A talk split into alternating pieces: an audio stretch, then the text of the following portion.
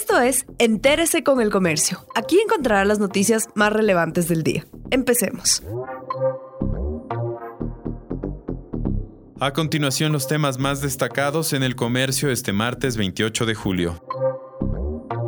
Quito es el nuevo epicentro del COVID-19, por lo que Salud amplía red hospitalaria. Desde el 24 de julio, Quito se convirtió en la ciudad con más contagios en el país. Superó a Guayaquil, la más afectada por el virus, entre marzo y abril. Este incremento, según expertos, se dio por el aumento de la movilidad y la falta de vigilancia de casos sospechosos. Desde mayo, Salud trabaja en la ampliación de la capacidad hospitalaria, en especial en las unidades de cuidados intensivos, que en ese mes ya estaban copadas. Pese al aumento de camas, la situación sigue compleja, ya que no hay sitios disponibles en la red pública ni privada.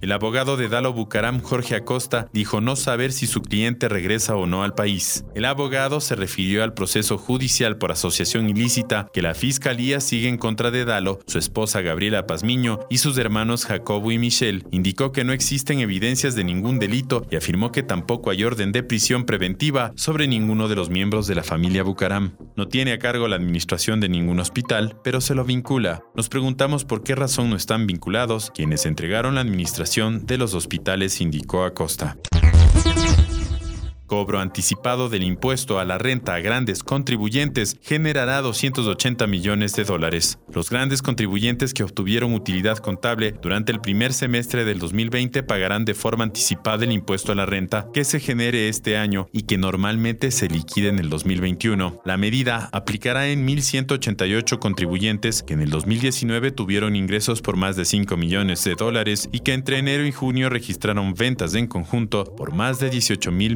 de dólares, explicó Marisol Andrade, directora del Servicio de Rentas Internas. La meta de recaudación por el anticipo es de 280 millones de dólares.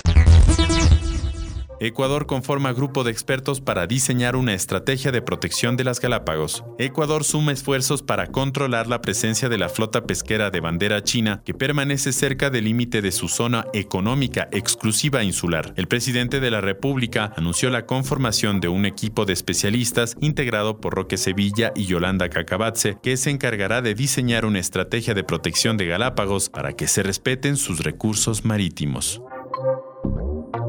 Gracias por acompañarnos. No olviden seguirnos en Facebook, Twitter e Instagram como El Comercio Com.